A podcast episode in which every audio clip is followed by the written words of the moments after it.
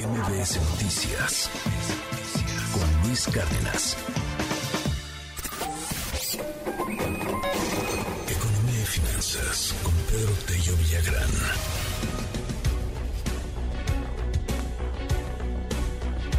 Querido Pedro, te mando un gran abrazo, siempre un gusto poderte escuchar. Oye, cuéntanos un poco de, este eh, asunto de, de, México competitivo con los talentos, con la chamba.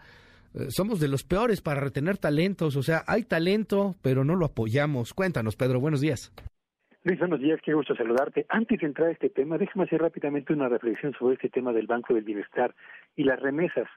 Hace unos días, Wells Fargo que es uno de los bancos más importantes que en Estados Unidos se utilizan para el envío desde allá de remesas a las familias mexicanas que viven en el territorio de nuestro país, envió comunicados a los usuarios de sus servicios para señalarles que con fecha de unos cuantos días, entiendo que es un par de semanas más, dejará de realizar el envío de remesas que eh, vayan a cobrarse en el Banco del Bienestar de nuestro país.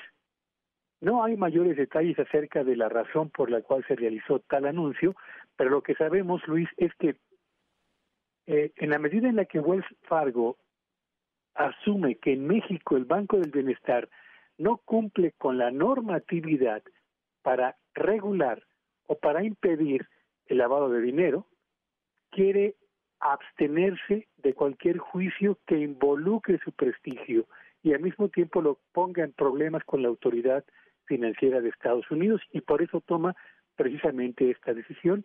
Y solo para abonar un poco a la información alrededor de este asunto, yo recuerdo que en el 2019, Luis, la Comisión Nacional Bancaria y de Valores de nuestro país multó al Banco del Bienestar por no haber entregado a tiempo la lista de los cheques de caja que emitió o cobró, esos equivalentes a más de dos de dos mil dólares, lo que evidentemente puede parecer un asunto menor a primera vista, pero que en el fondo lo que retrata es los problemas administrativos de eficiencia para presentar la información necesaria que permita dar seguimiento a operaciones que no son del todo comunes y que eventualmente podrían ocultar acciones derivadas o relacionadas con el lavado de dinero. Y así entremos al tema que nos convoca el día de hoy. Gracias. Sí, a ver, cuéntanos también del otro tema, pero sí, qué cosa, ¿eh? Seguro va a dar mucho de qué hablar y quizás sea una de las razones por las que están tan enojados con los Estados Unidos desde Palacio Nacional en estos días.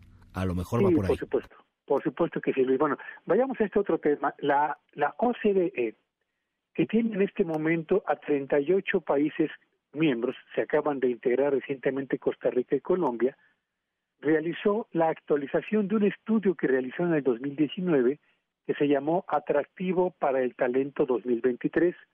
¿De qué se trata ese estudio?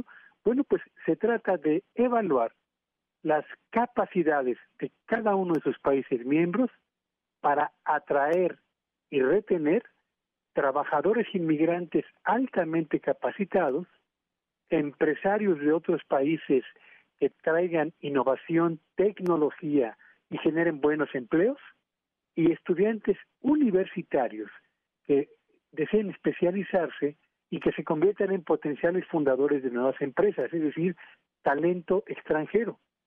Y el resultado del estudio, que mide justamente la capacidad para atraer trabajadores altamente capacitados, empresarios y estudiantes, coloca a México en las siguientes posiciones. Por cuanto a nuestra capacidad para atraer trabajadores inmigrantes con muy buena calificación, México ocupó la posición 36 entre los 38 países de la OCDE analizados. Solo nos superan Turquía y Costa Rica. Pese a que México tiene, de acuerdo con este estudio, una baja carga fiscal aplicable a quienes trabajan aquí, y un atractivo costo de vida respecto al costo de vida en otros países desarrollados. Por cuanto a nuestra capacidad para atraer empresarios talentosos y con ánimo y espíritu para crecer, México ocupó la posición 37 entre los 38. Solo está detrás de nosotros Turquía.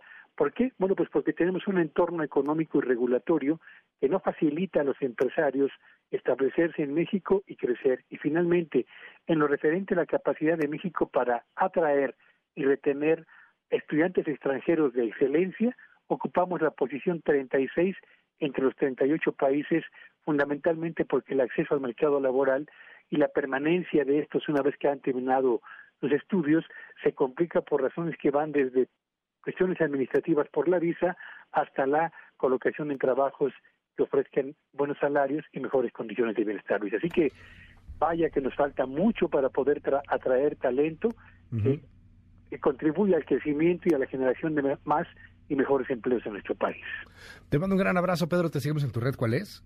Se llama en en arroba Petello Villagrán y que tengan un espléndido día. MBS Noticias con Luis Cárdenas.